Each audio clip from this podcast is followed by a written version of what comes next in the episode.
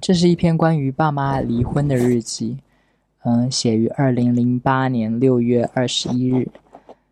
对于小朋友来说，就是爸妈离婚真的是一件很可怕的事。包括那个时候的我，那个时候我才刚上刚初中毕业，可能要上高高一那个时候，就是小时候会觉得是很可怕的事情，但是具体在怕什么，我不知道。去采访别的小朋友的话，他们会不会有一个很具体的答案？不过我在这篇日记里有把那个答案很具体的回答出来。我到底对于爸妈离婚，我到底在怕什么？很具体，很自私。很鸡毛蒜皮，然后下面我开始念这篇日记。吵吵吵，天天吵，烦不烦？刚才他们又吵架了，真没想到，爸爸还是不要回来比较好。就是我爸那个时候刚从工地回福州，然后他们就吵架了。爸爸还是不要回来比较好，或者他们真该分开分居就好。我但我不希望他们离婚。爸爸瞪着厨房里的妈妈，拿拿了个梨扔过去。还要过去打他，我记得这个画面。我记得当时我爸坐在客厅里，然后他面前摆着一盘水果，有梨在里面。然后我妈在厨房不知道在干嘛，然后我爸就把那个梨砸到墙上，就啪，然后那个梨就在墙上砸碎了。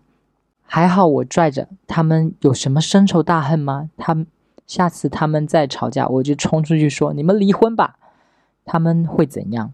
我就希望说我冲出去说你们离婚吧，然后能够震慑住他们。就是下次他们再吵架的时候，我要用这样的招数。然后接下来是我开始认真想象说他们离婚之后的那个场景。离了，我跟妈妈住哪儿？就是我已经想好了，离了我肯定就跟我妈跟我妈一起生活。但是离了，我跟妈妈住哪？哪来的钱？假如妈妈真要出去找工作，到舅舅家住，寄宿花掉妈妈一个月的工资，我的花费她解决不了，哎，怎么办啦？所以我的当时的害怕的点就是说，爸妈离婚了，我跟妈妈生活，然后妈妈没有办法负担我们两个人生活。刚才我居然哭了，他们不讲话最好，千万别吵架。上天啊，让他们闭嘴吧！在看见对方的时候，怎么突然变意志强？他们能不能？他们怎么就不能像金婚里吵得有素质点儿呢？金婚，我记得是。当时张国立演的一个电视剧吗？和谁呀？蒋雯丽吗？我有点不记得了。但是那个是那个时候的热播剧，好像。就是我这篇日记是在中午一点的时候记了一次，晚上八九点的时候又记了一次。八九点的时候，这这里开始是刚刚刚才姑姑姑父来了，我跟他们讲了他们吵架，嘿，感情能好最好，但离婚不用说什么了，肯定是跟我妈。但那时，但接下来开始讲说我对，就是离婚之后，爸妈离婚之后，我恐惧的事情的，我在意的点了。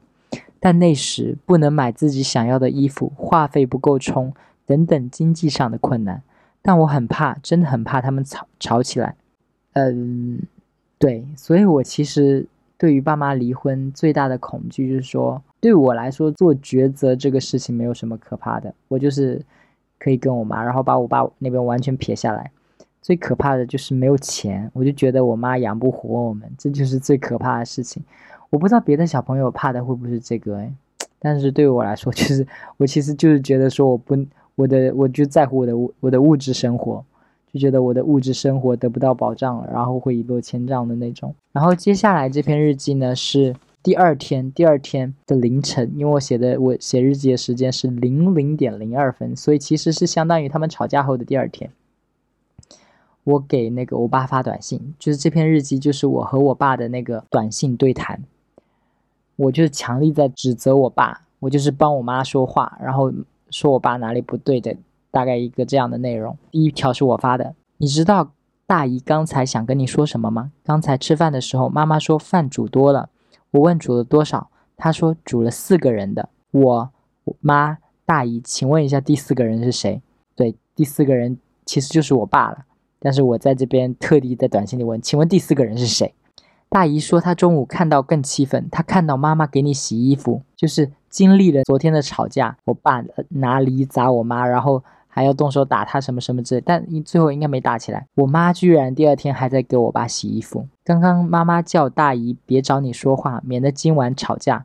为你做这么多事，我都知道。我不要求你买袋水果上来，对你以前和现在多次赌博找女人道歉。就是我对我爸指责，就是说我爸在外面赌博，然后找女人，找女人这个事情，哇，我爸真的是，我印印象中那次是发生在工地上，就是我在福州上学，我妈跟我爸在外地的某个工地，然后有一次就我就接到消息说我妈好像消失了，我妈不知道去哪里了。我后来听到的那个事情是怎么样的呢？就是我爸出去外面找女人，还找了两个。然后，在酒店里开房的时候，被我妈发现了。我妈就是捉奸，直接捉奸到他跟两个女人，但是应该没有在做，只是说他们在房间里这样子。然后我妈就很生气，我妈就离家出走了。对，然后回到我的短信哈，其实你很多恶行我都知道，找女人不止一次了吧？我只是没说出来，我只要求你吵架有点素质。吵的时候把话说清楚，不要去骂那些没用的脏话。有些人吵架的时候都是这样子，没有在讲说一个事情，就是在飙脏话，就是在侮辱你，但是没有就是沟通的那个说你怎么样怎么样怎么样，我怎么样怎么样这种的那种。再而且再说句说烂的话，请你拿出点做男人的风度。你的日子是谁给你的？如果你跟妈妈没关系，就觉得工程会要你吗？这里就是说，因为我爸在做的工地都是我舅舅给我爸的，对我舅舅是大老板嘛，他有很多工地，然后他就拿一些工地给我爸做，我爸相当于在我舅舅底下做事。然后我这这里意思就是说，如果我爸没有跟我妈结婚，他是不会过这样的生活，没有人要把工地给他的。然后我接着念啊，你当报恩或同情也好，不要再动手了。就是我不希望我爸再就是打架，你可以吵架，你不要打架。然后接着说，你想想，在我们家除了大姨跟她老公离了婚，就我大姨跟我大姨夫离了婚，哎，不重要，这这以以后有提到再说，但不重要。还有谁会像你一样打老婆？就算要离婚，请你在离婚前给我几天安静的日子。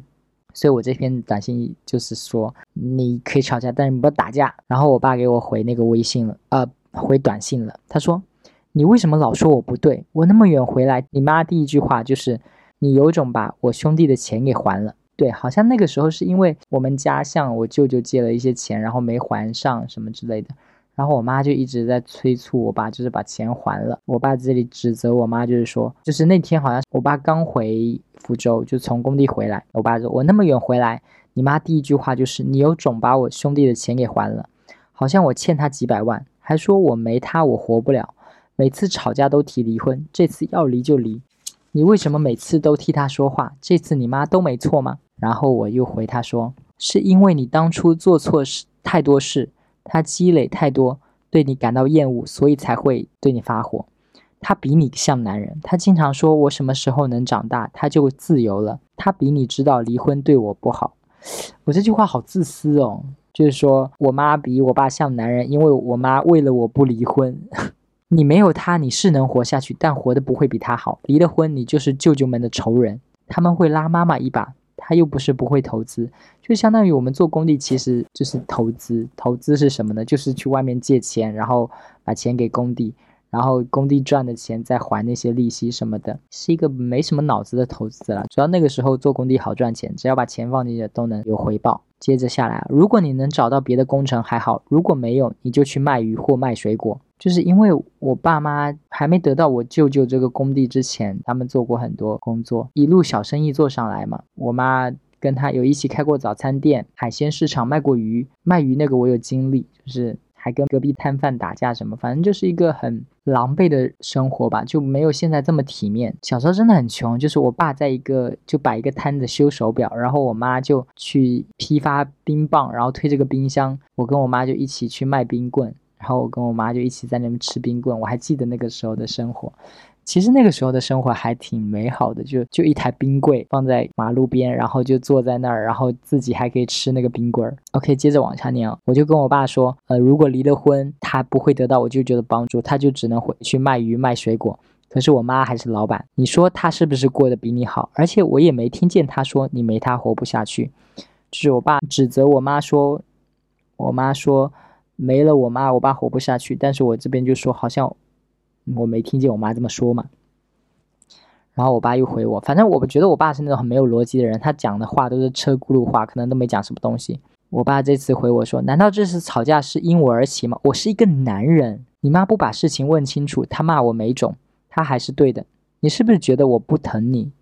反正我爸肯定就知道我偏心我妈。然后你，但是我爸说的这话也没逻辑啊。我是个男人，你妈不把事情问清楚，她骂我没种，她还是对的。有有什么事情没问清楚吗？那没有什么好问的，就是钱能不能还呢？这种事情。”所以就是，他就觉得我帮我妈说话是因为我觉得她不疼我。我说，这跟你疼不疼我没关系。如果你们感情很好，他会对你说那些话吗？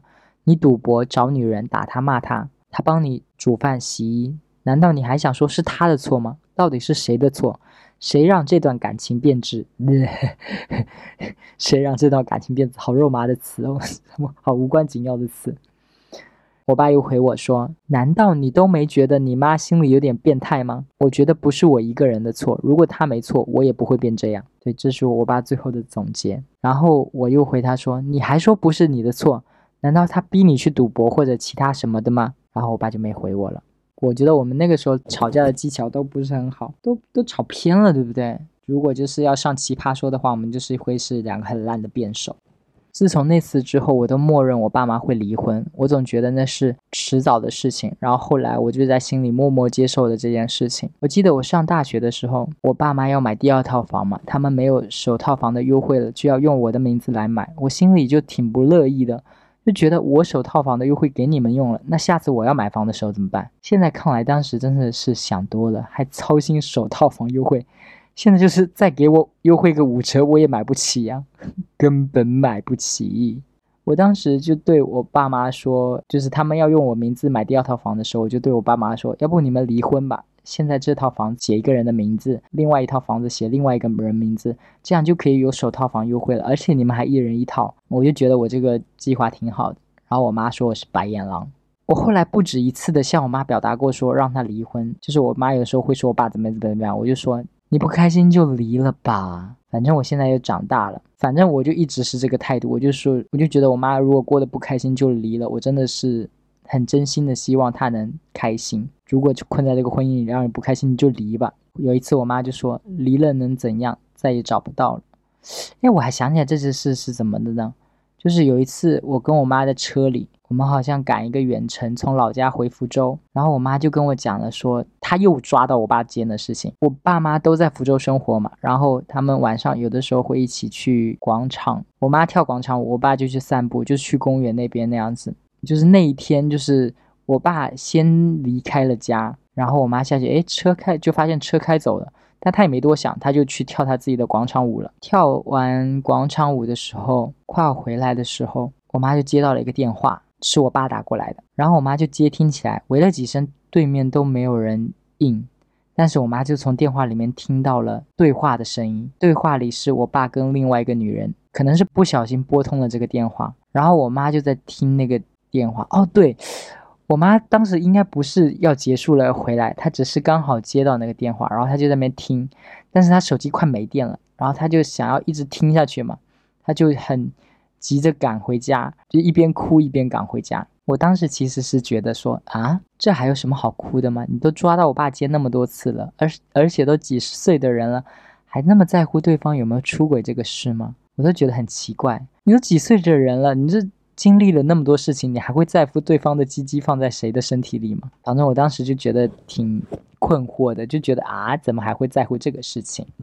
然后我就跟我妈说，反正你就觉得不开心，你就离了吧，什么什么什么的。然后我妈就说，离了怎样，再找也找不到更合适的人或者怎么样。后来我就能感知到，他们虽然吵得很严重，但是就是没有要离婚。所以说那些为了小孩不离婚的夫妻，根本就是说瞎话，内心根本就不想离婚，却拿小孩当挡挡箭牌，你知道？还要告诉小孩说。我是为了你才不离婚的，为了你我才陷在这个痛苦的婚姻里，就分明是自己不想离，然后还要让小孩承担这份内疚，你知道？我就觉得这这种家长家长很糟糕。然后我妈就是那种态度嘛，她就是抱怨我我爸不好，又说离了会更不好。然后她这句话就是人生就无解了。OK，你就是好像你就是没有一个更好的出路，是不是？你正常的就 OK 正。更好的出路就是在婚姻里，因为你已经比较过了，就是离了会更不好，那你就结着吧。你就是这是你自己的选择，你就自己接受它就好了。但是我妈就是要抱怨，然后我老劝我妈离婚这个事情，就被我姑知道了。我姑其实是一个很爱劝和的人，哎，其实大部分亲戚都是劝和，只有我这种会劝离。我就觉得说，你你怎么开心你怎么来，只要你觉得离婚会让你开心，你就离婚。我是这样想的，但大部分人会觉得说离婚一定不开心，所以不要离婚。然后我姑就是一个劝和的人嘛。有一次我姑就对我说了一一些话，就让我印象很深刻。因为我老是劝他们离婚，他就对我说：“你以为他们离了就没事了吗？他们没离还可以互相照顾，他们离了你就要照顾两个人。”他其实说这个话其实蛮有道理的。我当时就觉得说啊，对哈，他们离了之后，我要负责解决他们的孤独吗？我要我我需要跟他们其中一个生活在一起吗？好可怕啊！我就觉得我我我喜欢我现在一个人的生活，并不希望我现在的自由生活有他们参与，你知道？就是还好还好，还是不要离。你们互相照顾好自己，我我一个人过着，我并不想就是负担起我爸妈，就是跟谁跟他们两个其中一个一起生活。这篇日记是讲我们那个初中毕业的。这篇日记是关于初中毕业的事情，记录于二零零八年六月四号。日记的标题叫做《分离》，就是日记的内容大概就是那个我初三要毕业了嘛，然后记载了前面一些很矫情的一些描述，什么什么夜晚比白日缺少光明，但却富有情感。他将你心中所有的感觉扯出，摆在你的面前，你第一次感觉他们那么清晰的浮现在你眼前，就是一些很矫情的描述。刚才远方的天空有烟花绚烂，它无意的绽放在这个特别的夜晚。然后后面是说我们三个在班上大声唱歌，这个我现在记得。十三年前，对我还记得我们四个人在班上大声唱歌，就是我跟另外三个女生，我们四个人是比较要好的一个小团体。然后我记得其中两个在唱我可以，那两个女生在唱我可以，我可以。陪你去看星星，不用再多说明。然后我和另外一个女生在唱萧亚轩的最熟悉的《陌生人》，我们变成了世上最熟悉的陌生人，今后各自曲折。嗯，然后日记写没有刻意去挑选歌曲，只记得唱的很开心。还有一个是，我就觉得很打脸的是，我们还有。两个其他女生，我们约好说，三年后，也就是高考后，七月七日早上七点，我们要在我们的初中学校门口集合，因为我们觉得啊，就是我们太有感情了，我们这么爱的彼此，我们一定要珍惜这段友情，我们一定要在高考毕业后，我们再来相聚。然后我们聚了吗？七月七日，我一直记得这个日子，然后就记得说我们要聚，我们要聚。但是，等我记得真的要到那个七月七日那个日子的时候，我觉得我好不想回去啊！我根本就没有那么挂念那些人，然后我也觉得特地跑一趟回去真的好麻烦。然后我就跟其中一个女生，那个女，我那个时候跟那个女生还有联系，就跟她说啊，七月七日要到了，我们是不是要回去了？怎么怎么样的？发发牢骚，就是说啊，就是要到那个日子要回去了。可是我真的。感觉好像没有办法，或者是不太想回去什么之类的。然后那个女生那个朋友就跟我说：“算了，不要把这些事挂在心心上了，他们肯定也忘记了。”我当时心想的说：“我不回去，我真的太没良心了，他们肯定都会记得这件事。”但是到后来，真是大家都都没有提过这件事，哎，大家都不想要见面了，应该是大家都把这个事装作根本就没有发生过。现在来谈一谈我的容貌焦虑，就是我大概是从初中的时候就发就有感觉到说，哎，我好像不是那么好看，就对自己的长相很不满意，然后我就想要变得好看，所以呢，我的日记本就有了两本日记本，有一本日记本专门用来记录我。的容貌焦虑，我或当时没，当时不知道是容貌焦虑，反正当时就想说，这本日记本就是记录我所有我想要变好看的心情，关于这些的我都会记下来，记在这个日记本里。而且这个日记本挑的还是那种特别漂亮的日记本，它里面的纸是黑色的，然后里面有各种各样花里胡哨的图案，然后我自己还买了一堆蔡依林跟炎亚纶的贴纸贴上去，自己还在上面画了各种小爱心，你知道？这本日记还有标题，这本日记的名字叫《完美日记》，玩是玩游戏的玩。如果你们是蔡依林的粉丝的话，你们就会知道说完美是哪个，就是在。蔡依林舞娘的那张专辑，哎，还是后面的那张专辑，有一首歌叫《完美》，是那个代言那个力士沐浴露的一个一个广告歌的那种“完美”，我就觉得这个词很适合，你知道，“完美”就是我想要变得好看，所以我也是这本日记就叫《完美日记》。然后这个扉页上面还有一些字，扉页上是什么呢？变帅是件容易的事吗？不，不，不是。使这件事成真，需要坚强的毅力、强大的财力、忍痛的耐力，以及反抗所有阻止你的人的能力。Over 三个感叹号。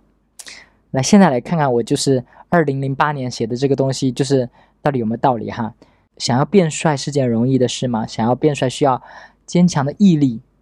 Yes，坚强的毅力，因为你要每天锻炼啊，你要坚持护肤啊，等等的。强大的财力呀，去健身房要钱呐，私教要钱呐，做医美也要钱，买护肤品也要钱。强大的财力，忍痛的耐力，Yep，你就是你去健身房累的不行的那种，你就做到第几组你做不下去的时候，忍痛。还有医美的那个是那些啊打针呐那些什么的，嗯，要要沟通。最后一句，以及反抗所有阻止你的人的能力，这句话就有点嗯。嗯的，可能当时作为学生时代，会来阻止这个事的就爸妈吧，对吧？就是我可能我不知道我当时是不是想说我要整容，然后就觉得爸妈可能会阻止我这种，所以就是把他们想象成阻止的人。但是现在就无所谓啦，我要整我的，谁没有人会拦我啊？嗯，不对，有人拦我我也不在意了，以前可能还会在意吧。然后开始念我完美日记的第一篇日记哈。这是二零零八年一月三十一日星期四的日记。这篇日记的标题叫做 "I want to be a handsome boy"，英文名的。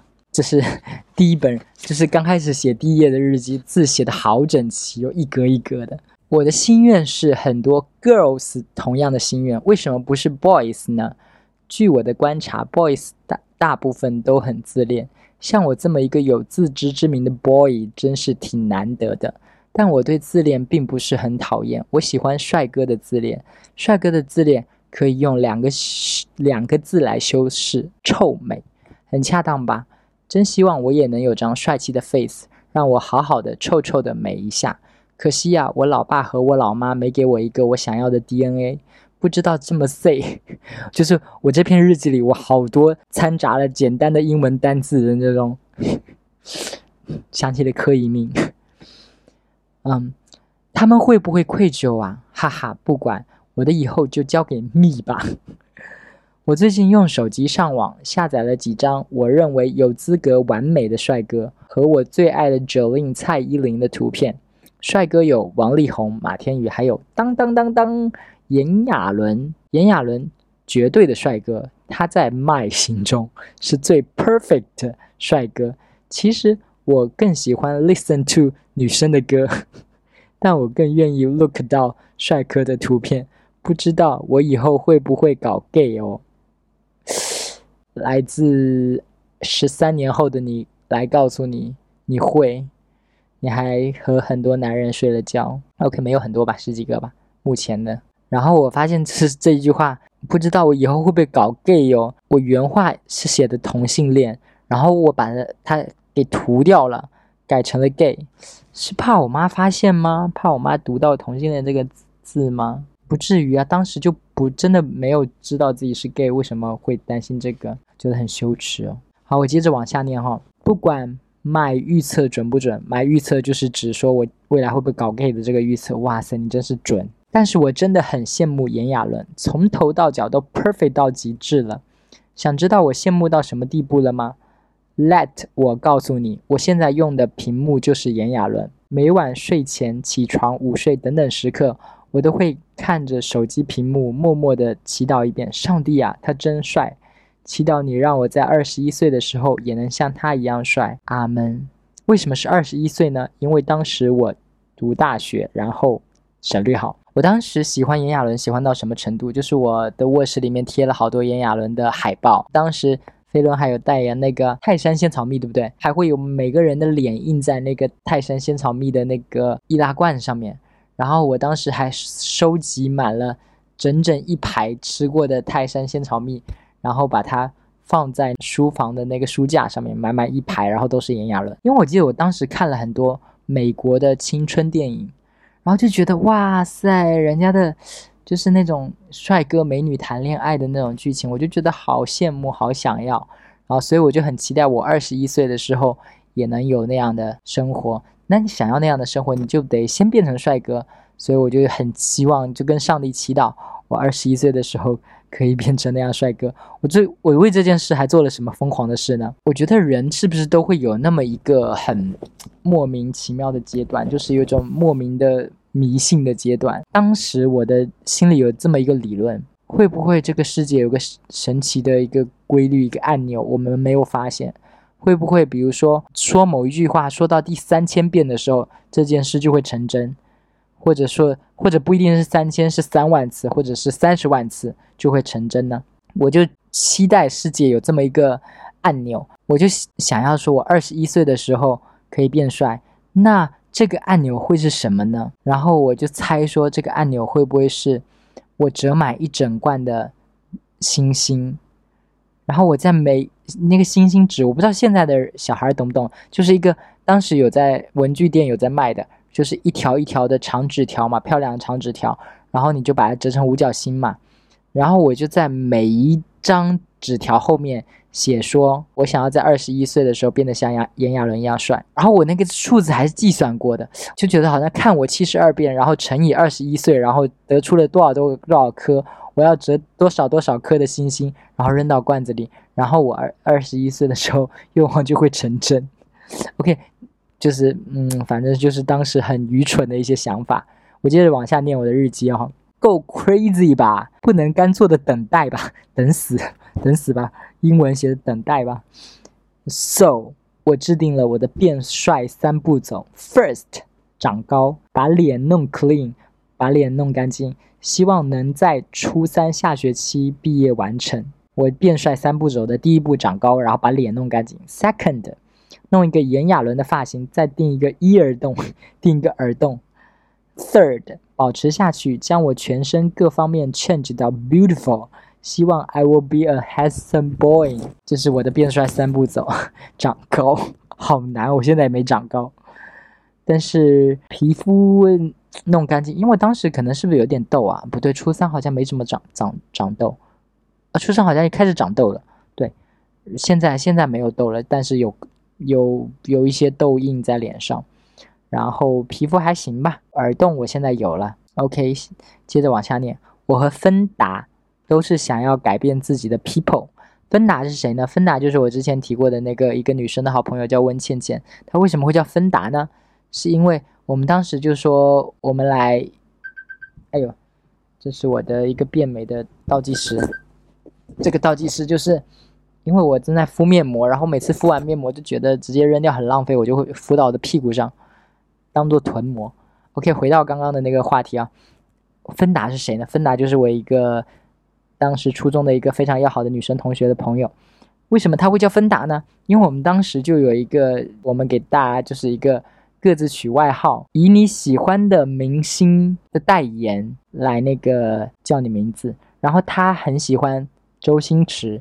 然后那个时候，周星驰有拍芬达的广告，我记得当时好像还有长江七号在里面还是什么的，所以他是芬达。哎，我是百事可乐吗？因为蔡依林的关系，我是百事可乐，应该是如果没有记错的话。算了，不重要，我接着往下念。我和芬达都是想要改变自己的 people，所以我们有一首共同的主题曲，Jolin 的《看我七十二变》。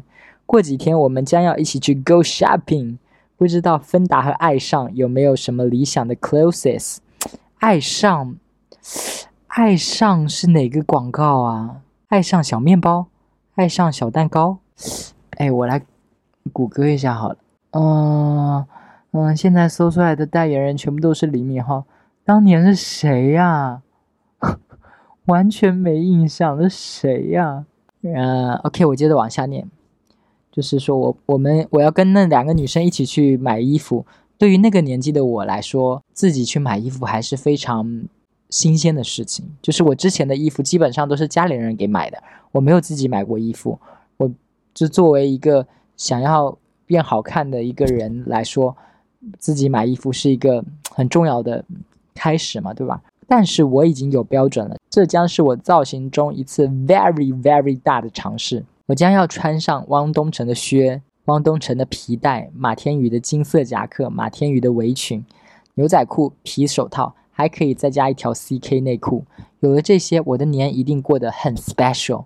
我希望能用打印机贴出我穿上新衣服的照片，再加上炎亚纶的贴纸 stick 贴贴的意思 stick 在本子上。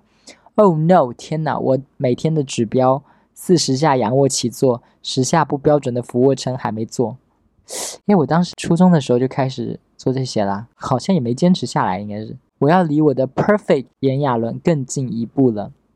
结尾，I want to be a handsome boy。